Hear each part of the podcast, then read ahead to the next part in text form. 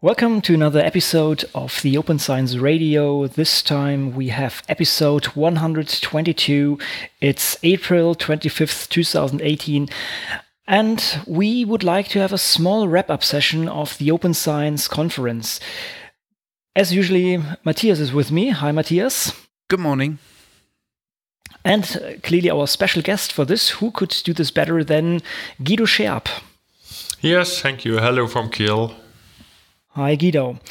Guido, just in case somebody starts with this episode um, regarding the Open Science Conference, maybe you give a small introduction who you are and why we talk actually to you today. Yeah, so I'm Guido Scherp. As I mentioned before, I work for ZBW, Leibniz Information Center for Economics. It's uh, located in Kiel in Hamburg, and there I'm coordinating the so-called Leibniz Research Alliance Science 2.0. And in this context, uh, I am yeah uh, involved in both organizing the Barcamp and uh, the Open Science Conference. And yeah, they took place in March, and today is a good opportunity opportunity to just reflect a bit what happened at the Barcamp and what happened at the Open Science Conference. Exactly. So this is our job for today. So we would like to have first a quick glance at the Barcamp and then at the conference. Maybe we can we can start a little bit with um, some hard hard facts about the Barcamp. So how many people were there and um, how, how this was organized. Yeah, so the bar camp, um, so it was the fourth bar camp. We started in, in, Hamburg, moved to Cologne, and since last year and this year we are in Berlin. And in Berlin we uh, organized it uh, together with, uh, Wikimedia, so it was organized together and also took place at, at Wikimedia for the second year. And yeah, we we had uh, around 80 participants uh, like last year, and uh, yeah, it uh, in our experience, uh, it was again a really good event. It was fully booked after four weeks. And uh, so we found some sort of good running system to, to run a Barcamp or a Barcamp Open Science. And we think now we found a good, a good, uh, yeah, running system for our Barcamp. And like last year, um, we had a good mixture of different disciplines, also a good mixture of women and men, and also a good mix, mixture between some open science pioneers and, and newbies. And so that, this made the Barcamp somehow special and it is well adopted uh, by the community. And we also think that with 80 participants, we are really have enough people there uh, because it somehow has some familiar character with such amount of uh, participants.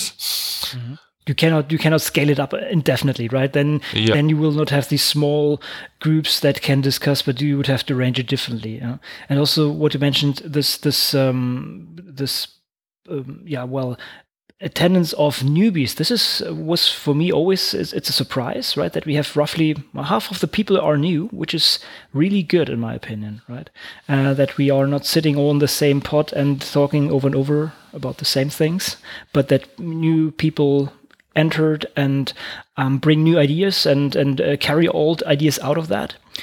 And that we basically have a well, the mission of the Barcamp is fulfilled if we if we can spread these ideas between different groups, between different communities, and I guess this is really the case uh, considering this kind of setup. Yeah, topic wise, what what did we discuss there? What did we do? Yeah, so we had uh, 20, 20 sessions um, about different topics, and so first of maybe uh, referring to, to your point is uh, that it's good that we have many new faces every year.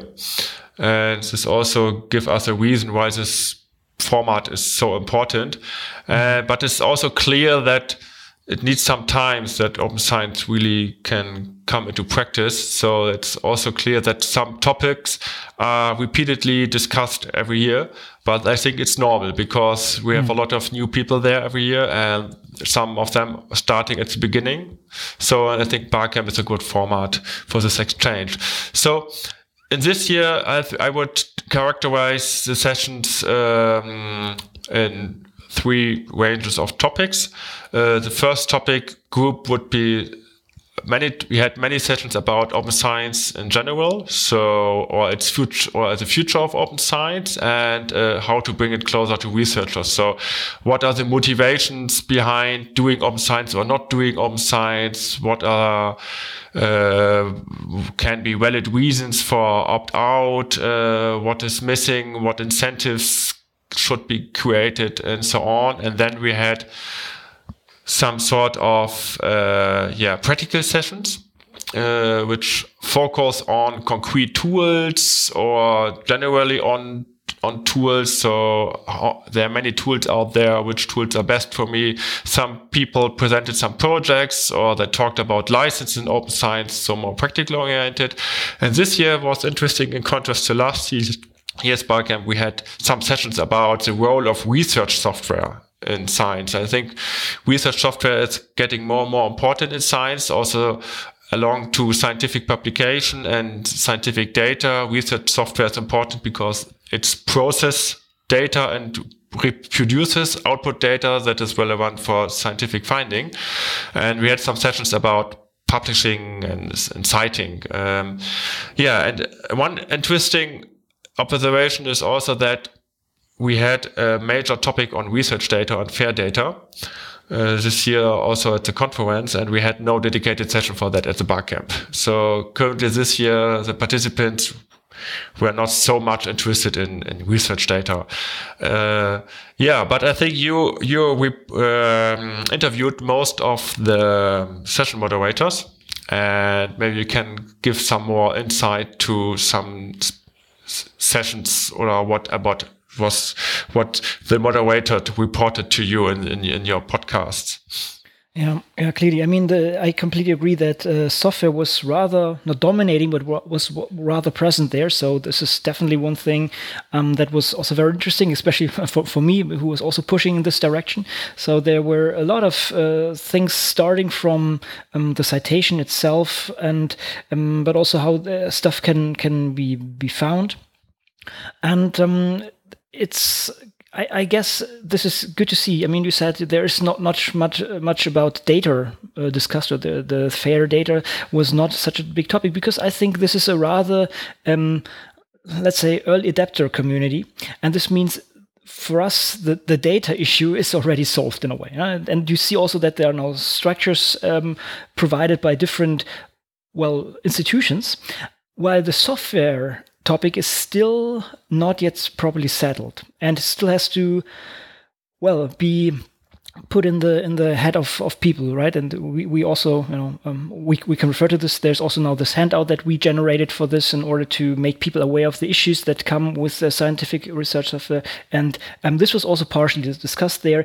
Uh, there was a very interesting um, discussion as said with uh, sophia dörner regarding the citation themselves but also um, things like findability of software. And it's, as said, it's it's not clear how to deal with this, and there's still a lot of hurdles, and this is why there is a lot of uh, discussion required before we can really, well, make recommendations that then can be adopted on a, on a higher level. And there were also a number of uh, really meta topic related uh, sessions. For example, something like talking to scientists. How do you actually talk mm. to hmm. scientists uh, about their work, about these um, open science aspects? Um, um, what are what are reasons uh, for opting out? Is there some legitimate reason uh, for opting out? Is there um, some legal reason uh, that you need to uh, opt out? And what is the community view about this and how to encounter these um, reasons? How to maybe um, lower the barrier that is that's in front of people um, that might um, that might seem like a reason to opt out from uh, from open science. Um, another session I um, have in mind is. Um, um, something that we also had uh, over the last couple of years, um, looking at what is the good things of doing science openly and what is the bad things. And um, uh, what are limits of transparency which is kind of in the in, in the same route of uh, what are reasons for opting out. So this has specifically been uh, a topic that has uh, repeatedly turned up in in discussions. Um, I would interpret it in a way that people are actually more involved with thinking about whether they should do it or whether they shouldn't or whether they can't. And that's why this has been um, such an ongoing discussion and has been even increased uh, this year, I think. Mm. Yeah, abs absolutely agree. And uh, also, we had a really yeah many sessions about just reflecting on open science. And uh, yeah in one session i have in mind it was the topic uh, what makes fun with open science. So it's not only a burden it can also make make some fun to do apply open science for example if you if you work with citizens together. And uh, yes and you said the, the also many many topics were about uh, reasons for opt out or why you are not doing open science what are the barriers? And so my ob observation is that so somehow you can this reason you can separate them between individual and structural reason. Individual is because no time it, it uh, have no benefit or is no incentive for me and structural reasons is no support. I have no support, uh, missing policy, missing infrastructure, and so on. And so my experience is that at the Barcamp, uh, the individual reasons can be addressed best. So sometimes an individual reason is I, I don't have the knowledge about to do open science. And this is a good point. You can go to the Barcamp and ask other people or propose a session or attend sessions to learn more about this practical things to gain some knowledge about open science. So that is so my observations for this year, but also for, for last years, I think. I'm, I'm not sure, to be honest, because in principle, we we need these kind of barcamps especially to discuss also the structural things. You completely mm-hmm. um, agree that uh, these two facets are there and the uh, we have there the chance actually to discuss the structural part in order to well get the opinions about this and then forward this to let's say higher levels right? And uh, then this can be then uh, well put into into strategies or or laws whatever. Um, but it's i think something really essential that we address this there as well. And in a way this this was done no? i mean the, for example, things like uh, libraries as publishers. Huh? So this is a very uh, structural thing that we should definitely address and that is something that we luckily see more and more that there's more interest going away from the commercial publishers and seeing well basically all traditional partners basically the libraries as as infrastructure that can be used for uh, disseminating knowledge or research results um, maybe another topic which goes also in this direction, um, the peer-to-peer networks or blockchain and these kind of distributed solutions for this, which is we I guess we get a little bit into this as well, which was um, also discussed. Uh, this this structural thing, well, coming more from the community, but also there, this has to be embraced by by um, institutions and um, accepted by them. So uh, I think um, it's definitely, and this is the cool thing about it. You you you can gain something directly personal that you can directly do yourself. Uh, you can change how you do. But on the other hand, you can also take out these topics, bring them to, to higher levels, and hopefully uh, facilitate a change on that level as well. Mm.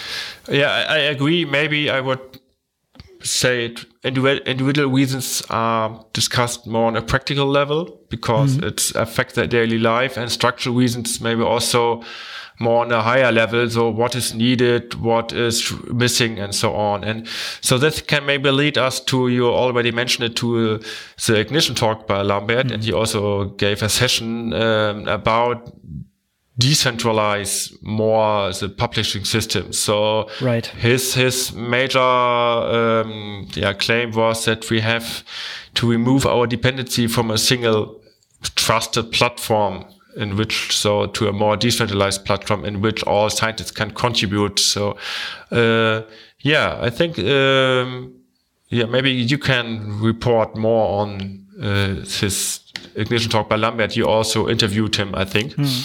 Hmm.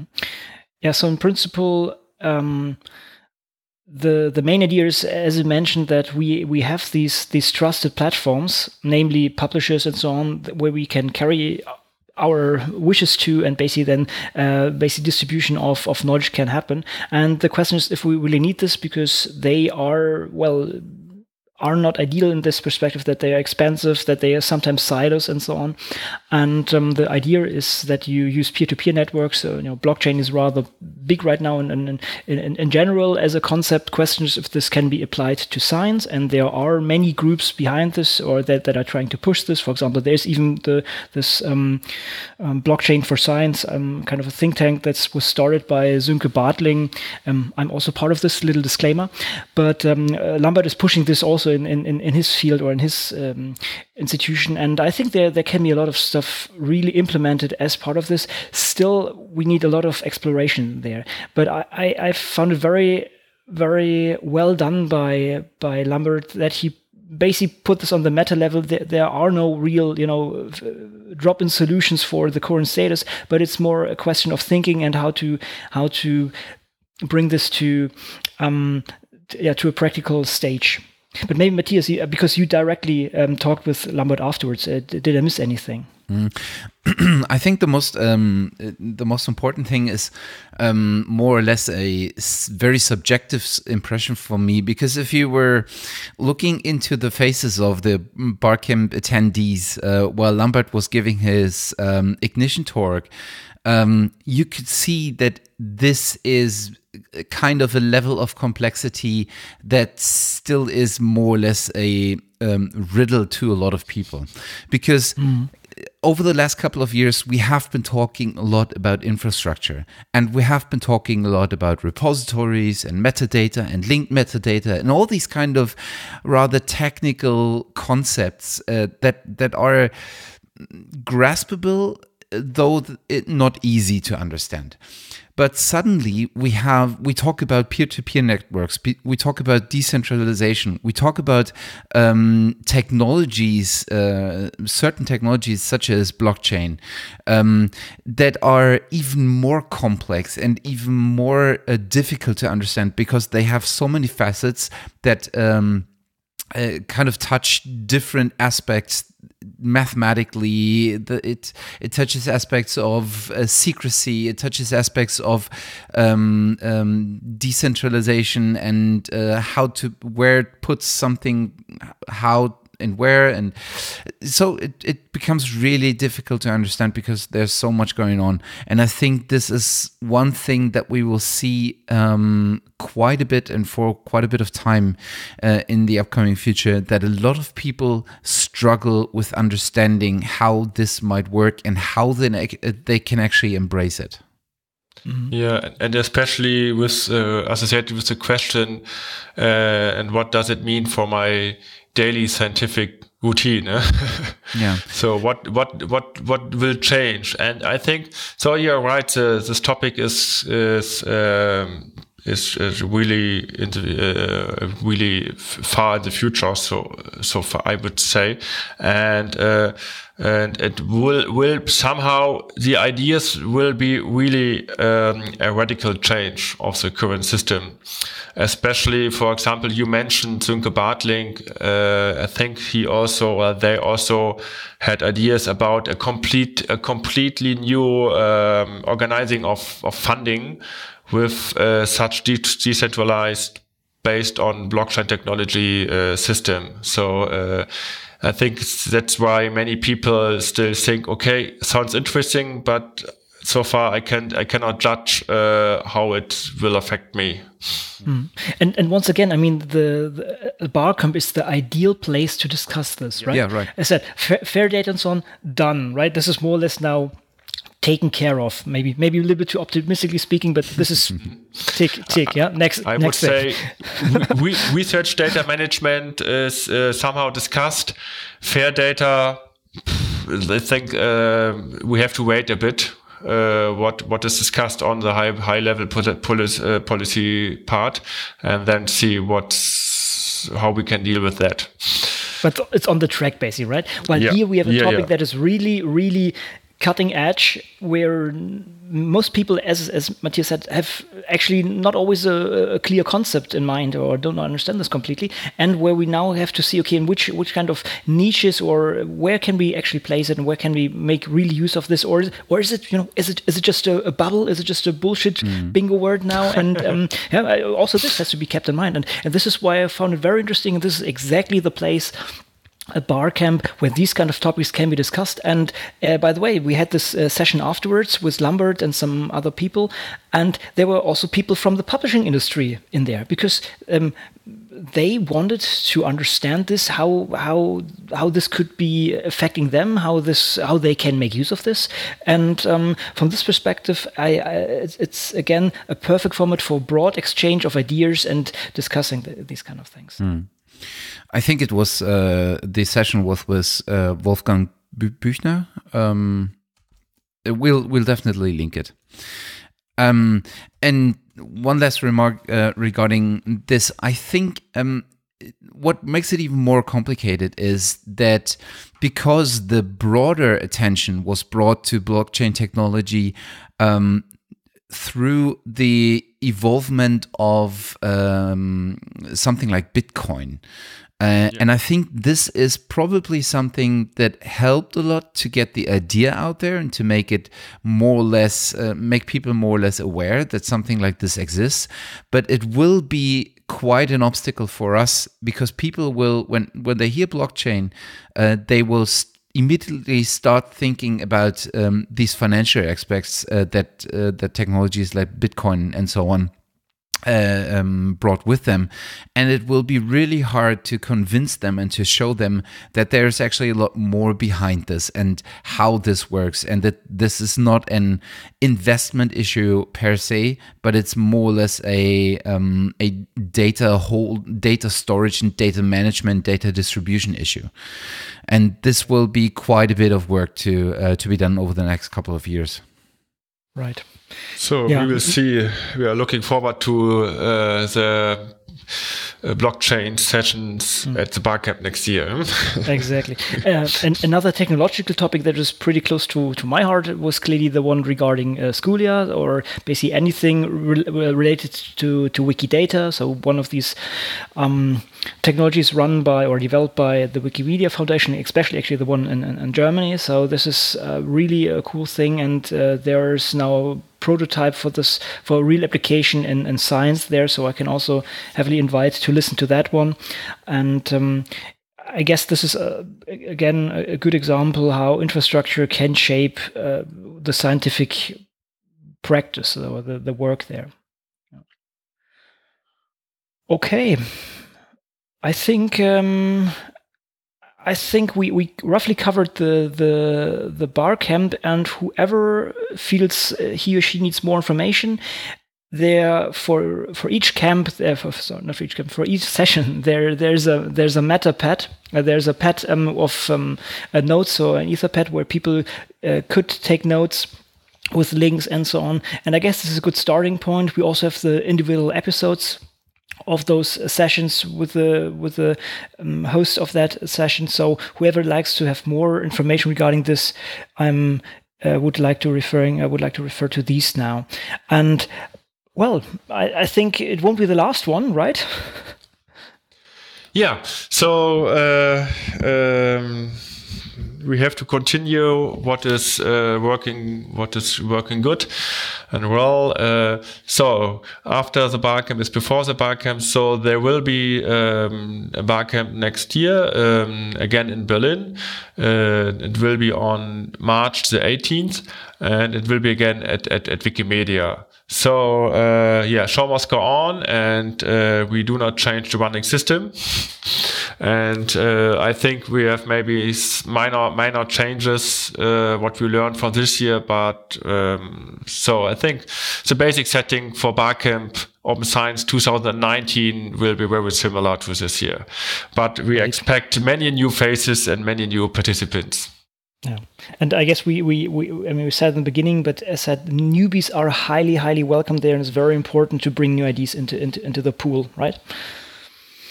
Okay, yeah. good. So, um, well, the the barcamp was basically the the first part, and after this, let's say the more high level oriented uh, open science conference took place, and again, um, the the this was rather a mixture of many different people. But maybe you can give us a rough uh, understanding what what was that precisely there.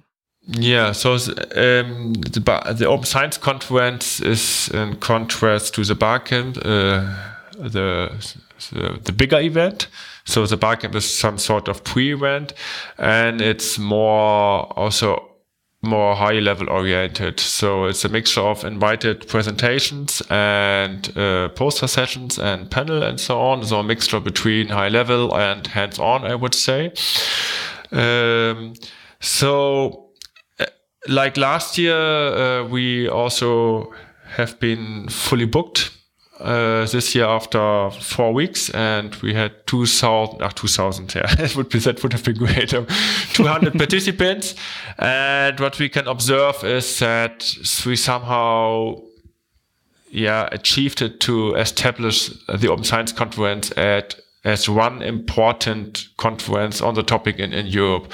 So the participants are very international um, even at even um, at the bar camp, we had um, I think um, somehow international community there, and but we have to say it's a focus on Europe. So mostly people from Europe from Europe are uh, coming to this uh, Open Science conference so far. Uh, yes, and as I said before, it was again a good mixture between high level and hands on, and um, so if I would summarize the central topics or key essentials that have been discussed, it would be uh, said open science has reached the communities. So we had some um, talks about, yeah, practical experiences in adopting open science or ideas on that. Then I think uh, another key essential or lesson learned is that, um, of course, researchers need more support. This was uh, addressed in, in, in, many presentations, so there's still a gap uh, to reach uh, the broad, yeah, broad amount of, of uh, researchers. And uh, yeah, and I think um, another important topic in the context of research data management is, of course, everything what happened in the European Open Science Cloud and uh, what is currently happening in the US, European Open Science Cloud pilot. And especially one topic, uh, or interesting topic, what was addressed more on high level is this complete FAIR principles, FAIR data topic. So FAIR principles are currently adopted as a good way to to implement future uh, research infrastructures uh, to access research data. And uh, now the question is how we can implement this. And there are different initiatives and ideas and uh, yeah, stakeholders that are involved. And it was again a third important topic. But my experience was for this year that we had a good mixture between high level and hands on and participants are interested in both, but they had some special interest in all these hands-on contributions. Uh, for example, talks from Felix Schönbrodt and Emily Sena, who reported from their experiences in their specific community, but also uh, the poster session that we that we had this year again. Uh, so that was my my basic observation. Yeah, I, I, also think um, you you did a good job on the recent years because this was said often in in, in talks there that um, this conference is actually the open science conference in Europe. Uh, so the, I guess you gained now a lot of momentum with this, and people really see that this is a, a important meeting of the community inside of Europe to exchange on these let's say high level but also some hands-on um, aspects of, of open science. So in a way congratulations um, and, um, thank you. and, and and you also i mean again you you, you managed to to um, address a, a broad spectrum of topics there. Um, I think we have a we have a small um, quote now from from Sarah Jones, um, especially addressing one of these topics that um, popped up also in many talks is this this fair data practices, and she she had some some wishes that she would like to address to the community. Mm. So maybe we can put this in here now. Mm. The background is that um, I mean we are on the verge of um, uh, rule or do you say ruling out I think it's probably to roll out the uh, fair data principles um, or fair principles um, to a more um, user and use case oriented uh, world. So we probably see people start adopting this, especially when they refer to um, um, to tenders uh, rolled out in uh, the research programs such as Horizon 2020 and the, in the upcoming uh, FP9 and um, Sarah Jones was looking into a number of uh, studies trying to come up with some meta ideas of how well um, the uh, FAIR principles and the FAIR da data management has, under has been understood and uh, where the um, chances, chances, the potential of it lies, but also where the flaws of it lies. And she flagged a couple of problems. And in, in the end, she wrapped up, and I think um, she summed it up uh, quite uh, reasonably to uh, what the main important points is and what she would like to see in the future. And um, that's what she said here. So, as, as Jean Claude said, I suspect there will be a formal policy in FP9. Like the open access pilot, this will probably transition to policy. What I personally would like to see is a greater emphasis on research data management because I think FAIR is still framed very much in terms of the sharing. And I think the management of data matters to individual research projects, regardless of what happens long term with, with their outputs. And also the, the DMP at the moment, um, if you opt out of the pilot, you don't have to do a data management plan. And I think it's problematic to link the data management plan to open data because the data management plan is about how you're managing and handling your data. It's not about the openness alone. So I, I, personally would like to see a mandatory DMP, even if people opt out of the openness, because it's still important that they manage their data. I think what this shows is mm-hmm. that you a need a lot of support. If you want to publish your data openly and make it um, accessible and make it reusable um, you need probably need a lot of support from institutions from um, people know how to deal with these uh, things especially when it comes to the official data management plans that you need to uh, provide when uh, getting research funding from uh, the european union. Um, but she makes a very clear point that this that research data management has to be a bit more than that. Um, you can't just opt out if you don't want to publish your data. You still have to provide a, a, a mm, data management plan um, for your research data because it will be still relevant and important for all the following research to come. And um, she made a lot of points throughout her talk. Uh, I can uh, I can really recommend it um, to look at her slides and we probably uh, take this topic up in at uh, one or the other occasion in the Open Science Radio. Um, so uh, we'll see about that. Yeah, yeah, this was really a, a, good quote, especially as you mentioned that um, even if you opt out from data publishing for certain reasons. So in so in, in the um, framework program, so they they demand or um, research data management plan is is demanded, uh, but uh, you can opt out at any stage. So uh, that is always possible. But even if you opt out, you have to manage your data so that it's not lost that is, I think, a, a good point. And uh, yeah, maybe um, because she also talked about the, the, the, fair data principles and fair principles. Um, I think um, the fair data principles are also currently well adopted because they uh, they are not especially address openness as default. So in the community, they see a difference between open data and, and fair data. And uh, open data is yeah as you as you know it's um, all data must be accessible and all data must be published somehow and uh, fair data must uh, cannot can be closed uh, they must not be open but they have basic basic uh, characteristics like findable, accessible, interoperable, usable. And in, in, in my um, in my yeah my thinking is that this this fair data helps a lot that um, at adopting data management uh, so far because uh, in, in, the basic data management, the basis is a good data management. If you don't have good data management, you cannot think about open data.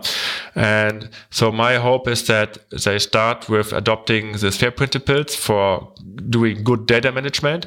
And if your data is findable, accessible, and usable, it cannot also it cannot also be easily open. So at the end is if you have fair data plus open data uh, applied, uh, that could be really good data management. Mm -hmm. Yeah, it's, it's definitely you need this uh, foundation first before you can make this. Uh, yeah. Before you can make stuff uh, data really open, right? Yeah. Okay.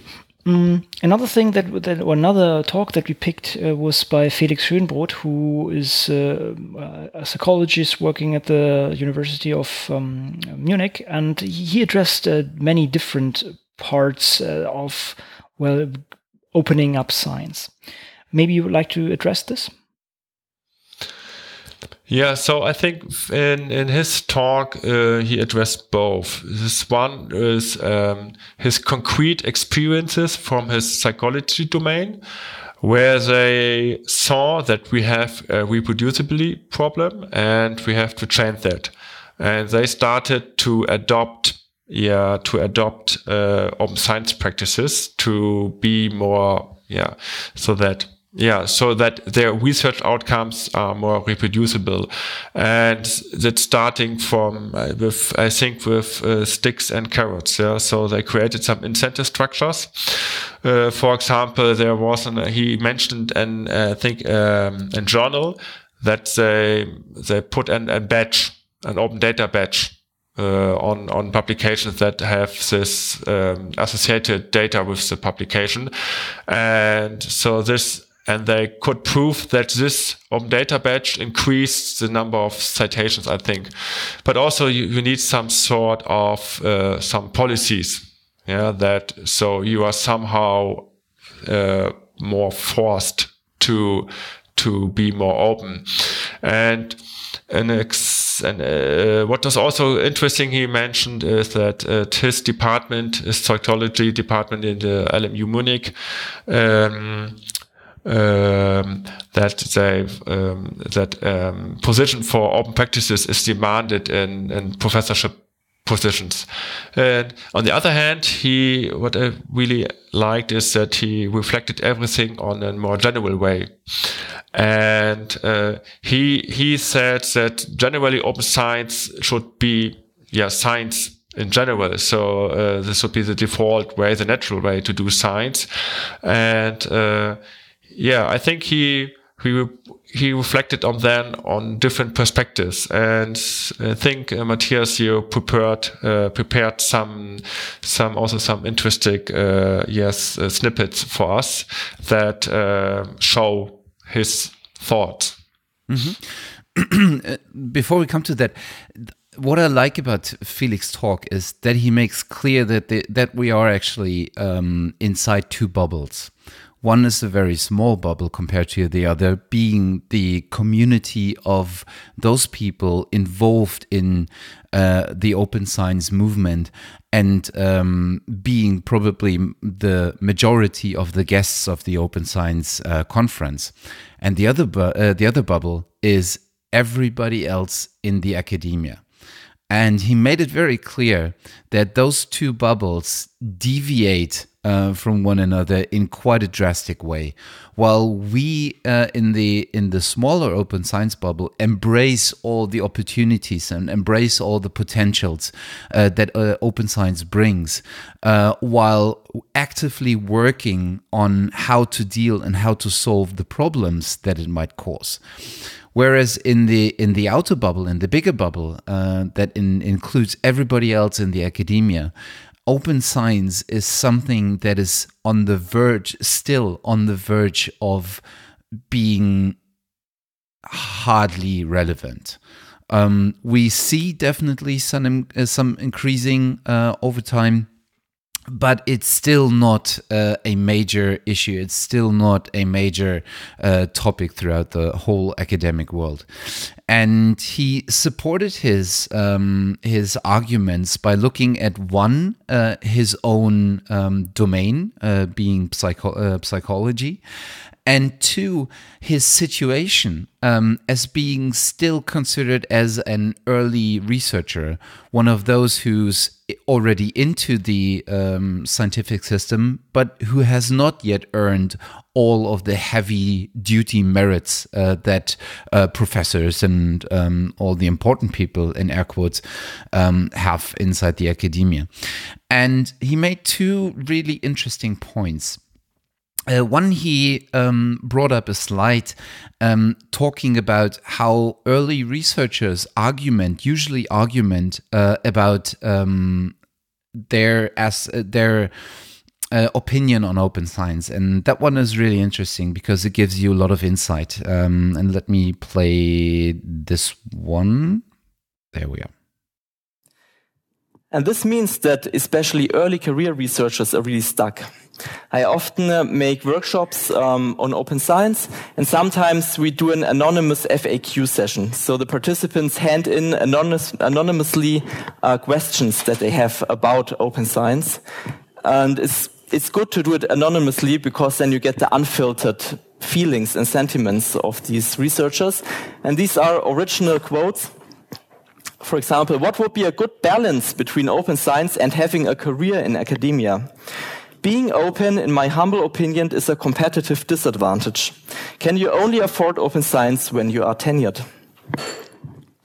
That's another one.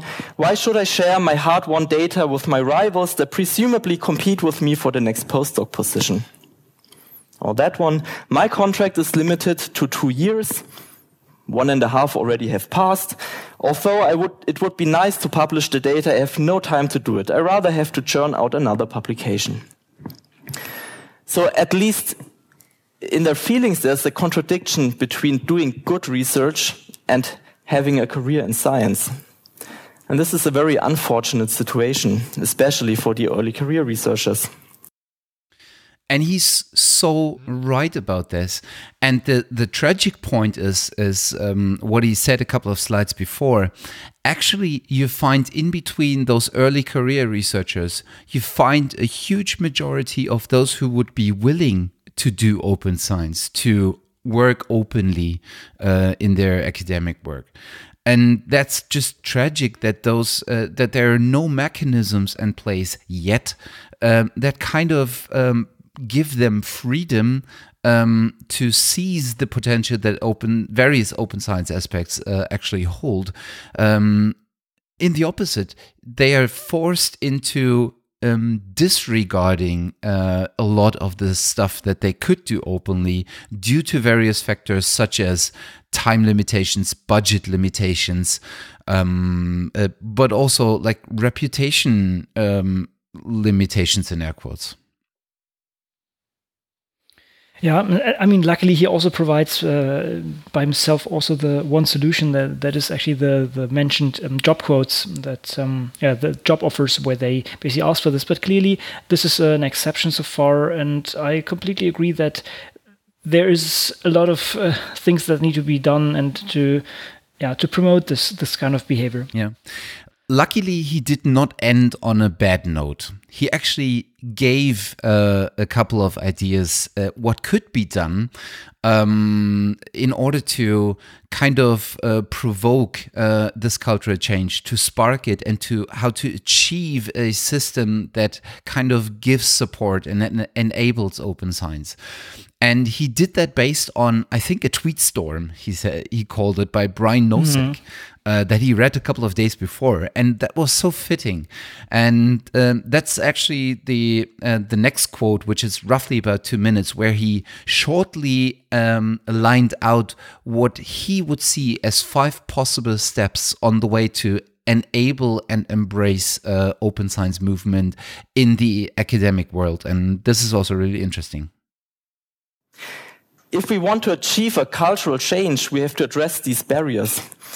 And there recently has been a nice tweet storm by Brian Nosek who proposed a five step scheme for achieving cultural change. And I really like the scheme. So the first step is implementation. We need a reliable infrastructure that makes it possible to do the behaviors. If there is no repository, I simply cannot share my data. Um, at that stage, I will get the idealists, the enthusiasts. As soon as there's a technical possibility to do it, well, this small group of early adopters, they will do it. But we want to get a broader, we want to leave our bubble, we want to get a broader range of researchers. And the second step is called interfaces. Workflows that make it easy to do the behaviors. So it's not just possible, it should be also easy. With that step, we will get these supporters, which support the values in principle, but need the easy user-friendly tools to do the behavior. The third step would be norms. Communities define what is good scientific practice. So this relates to this barrier. Sharing data is not a common practice in my field. If we achieve to change the norms that it would be normal to share the data, we would get, we would get the substantial middle looking for guidance. Just they look, okay, what do the others do? Well, I do the same. Next step would be incentives. We could reward openness. With that step, we can get the pragmatics. They want to see, okay, I can do it, but I want to get something for it. That's the proper recognition for data sharing. And the final step would be policy, simply requiring openness. Well, the last step, this is targeted at the, it's called the resistant adherence to status quo. If you don't get them by norms or incentives, well, you get them by policy. And what I find really intriguing about how he built that up, or how Brian built that up, um, is to make the connection to the typology of people in their attitude towards open science. Coming from uh, enthusiasts over supporters up to the majority of people who probably wait for, okay, now it has been a rule, so I have to adhere to it. It makes a lot of sense to me, at least. Mm-hmm. Absolutely. Yeah, yeah. So also for me, this is uh, the most re recommended slide in in his talk because it really shows for me, it's really also easy understandable. This is approach going from infrastructure to implementation interfaces to defining norms on that, how to use this from the community based up to, to the high level that policymakers have to adopt this. And, uh, yes, I, I, I like this quote when, when incentives are not enough, you need policies at yeah. the end. yeah, right. if incentives do not work, uh, you need at the end some policies so that you have some pressure to do this. This is really, really, I really uh, like this slide all in all, his talk is really recommendable because in the beginning he's also referring to the Mertonian principles um, and compares it. How does the open science community actually adhere to those principles, and how does the academia in general behave to those? And you can really see contradictions there. It's it it's really groundwork uh, amazing. It's cool. Mm-hmm. Yeah, and another talk also let's say more hands-on or more from a let's say young investigator is uh, from emily uh, uh Sena. Um, maybe let's let's discuss this quickly Guido, what what what was her her topic? Yeah, so I think this this talk from Emily Sena was comparable to to to Felix' talk. Um, she is uh, she works in the medical domain and she's working in context of so-called preclinical research, and it's somehow comparable, I think, but their progress in the community is not as far as in the psychology community. But the, the uh, they started with uh, yeah problem of uh, replication of research results uh, because of, of missing data or undocumented data or whatever. So they also had typically uh, they have have some studies that showed okay results are not um, reproducible. The second thing is that uh, specifically for the domain. Um, the typical behavior in, in, research is that you publish positive results and non or uh, negative results or neutral effects are not published. And this has the effect in their domain that, for example, some the yes the um, the, the benefit of some treatment is uh, somehow judged better than it actually is because uh, negative results have not been published. So that is, uh, they realize this as a problem. That is good, and they want to want to address that problem. And she showed with um, many tools uh, that already exist how this problem of uh, doing research data management, publish research data, and use openness to to tackle this problem. Um, that there are many tools out there you can use along this co this complex workflow that you can use in the workflow. And uh, one example is also that you can use uh, um, a, a so-called pre-registration for for methodologies. So before you're conducting um, a study, uh, you register your idea and what um, what you want to do, so that people can comment on that. This is also, I think, uh, in the meantime, also uh, quite well. They try to achieve this also in the psychology domain. So that is so.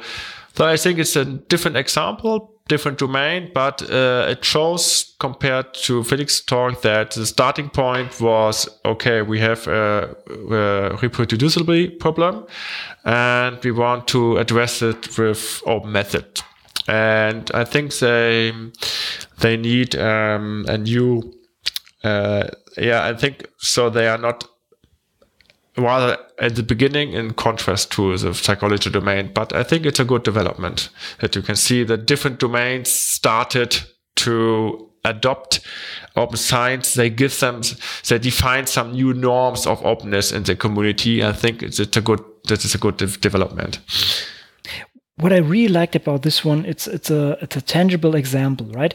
Um, let's say if, if people complain about this publication bias that maybe certain, or let's say that more positive results are much more often published than negative ones, one might think, uh, so what? Yeah, okay, it's a dead end. But here you clearly see an impact on well on treatment of people with with certain drugs, and this is something that I guess. Uh, you can communicate easily to people and see the, the, the importance of also publishing negative results. And this is an important part of, of open science also that, um, yeah, well, uh, things that fail are also accessible, are, are published and are becoming part of common knowledge. Mm, and and this is a good example for um, it's not about the money because the the most um, actors that actually fail in reproducing the uh, results is the medical industry or the pharma industry mm. more.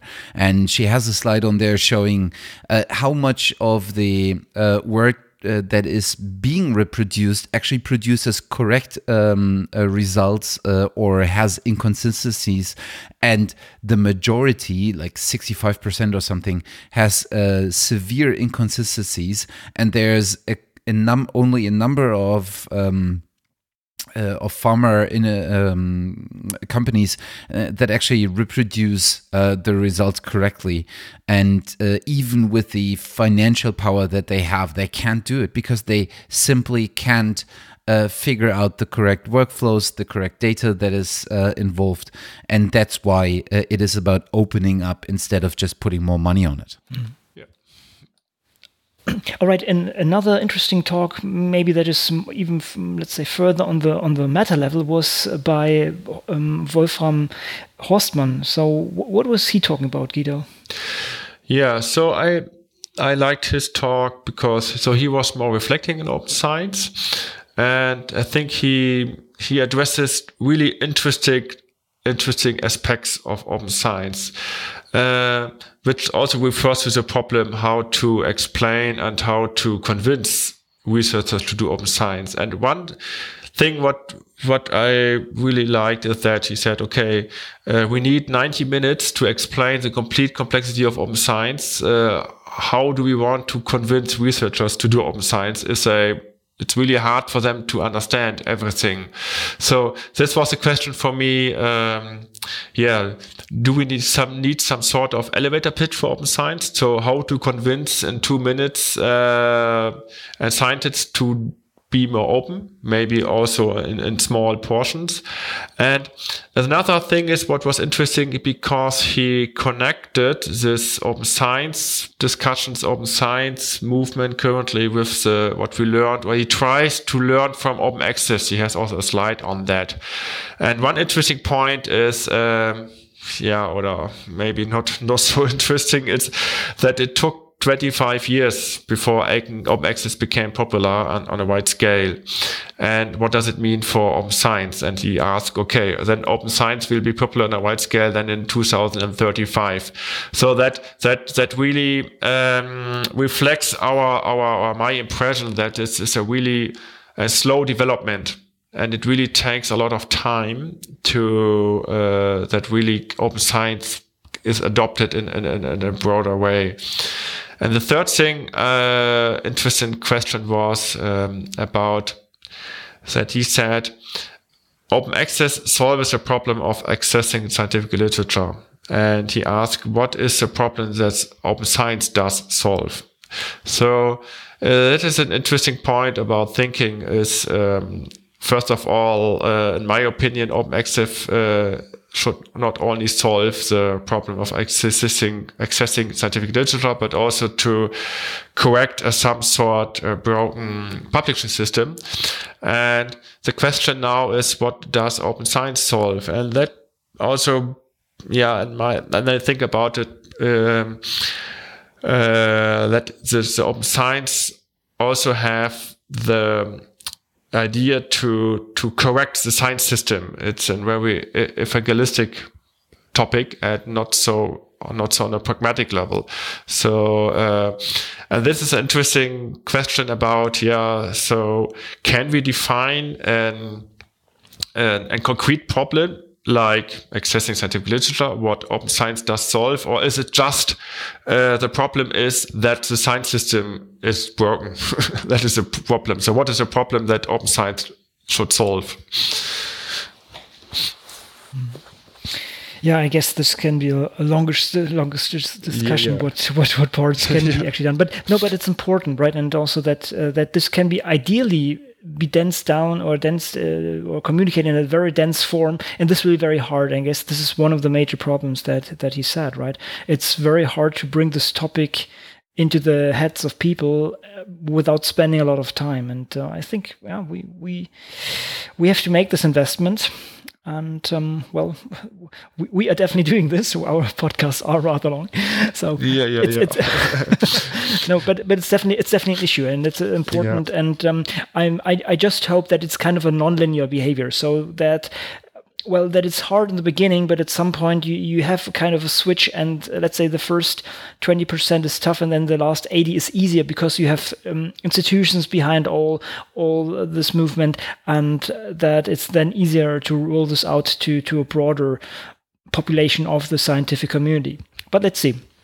Definitely something to keep in mind yeah, I guess we are now kind of at the end of this. We can still heavily invite you uh, to listen at the the episodes uh, that we recorded regarding this.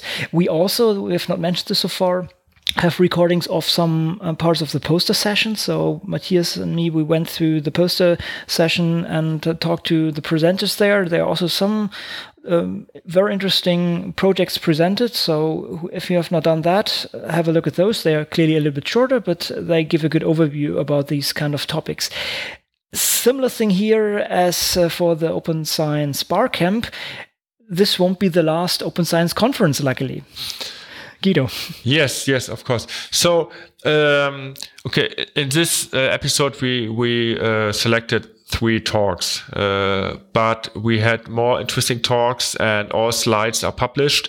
And we also had 19 poster presentations, some with a lightning talk. So all material is linked in the program. So I, I really invite everybody to check to check uh, the conference program and to see what talks, what other talks have been there and check the slides and also check the plenty Open Science Radio episodes for the poster session to see what was more at the Open Science conference that we could address here now.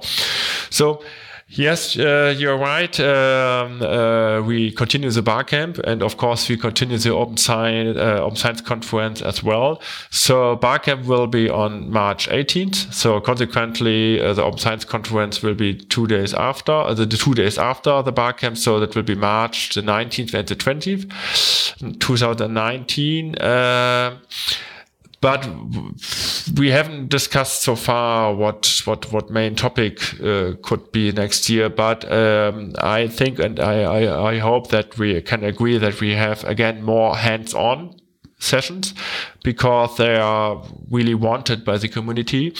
And uh, we have to scale up a bit. So i think next year we will go up to 200 participants.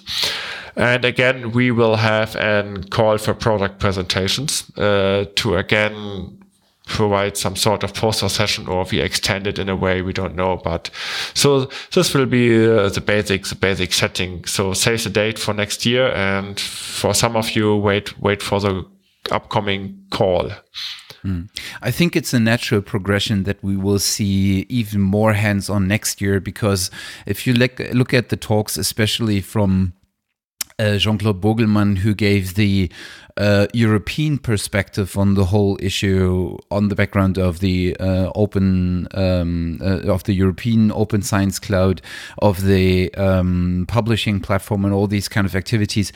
All these activities start this year will launch this year, so we will see a lot more practical experience uh, next year with these activities that uh, that will be uh, launched this year. So I think it's automatically more practice oriented. All right, yeah. Um, I think um, this was a, a, nice overview. As said, we could not cover everything, but uh, it was really again a pleasure having Guido here around. And I think that this time we, we would uh, start uh, end with a with a small funny quote from one of the, the drivers of this uh, conference or one of the um, let's say uh, usual suspects who who is always uh, there and uh, to push the borders um, Jean-Claude Burgelman and I think with this we we we say goodbye to Guido. Uh, thanks Matthias and mm -hmm. bye guys. Okay. Guido last words yeah, last words. So yeah, also also thank you, thank you from my side. Uh, uh, it was also for me a pleasure to work with you, and uh, I hope that Open Science Radio is uh, on board next year. we will be. oh, Definitely. great! So now and now Burgelman. Right. The floors is yours, Jean Claude. September, the high level expert group, all our groups are high level, by the way. Um, we never created a low level expert group. that would actually be fun. So,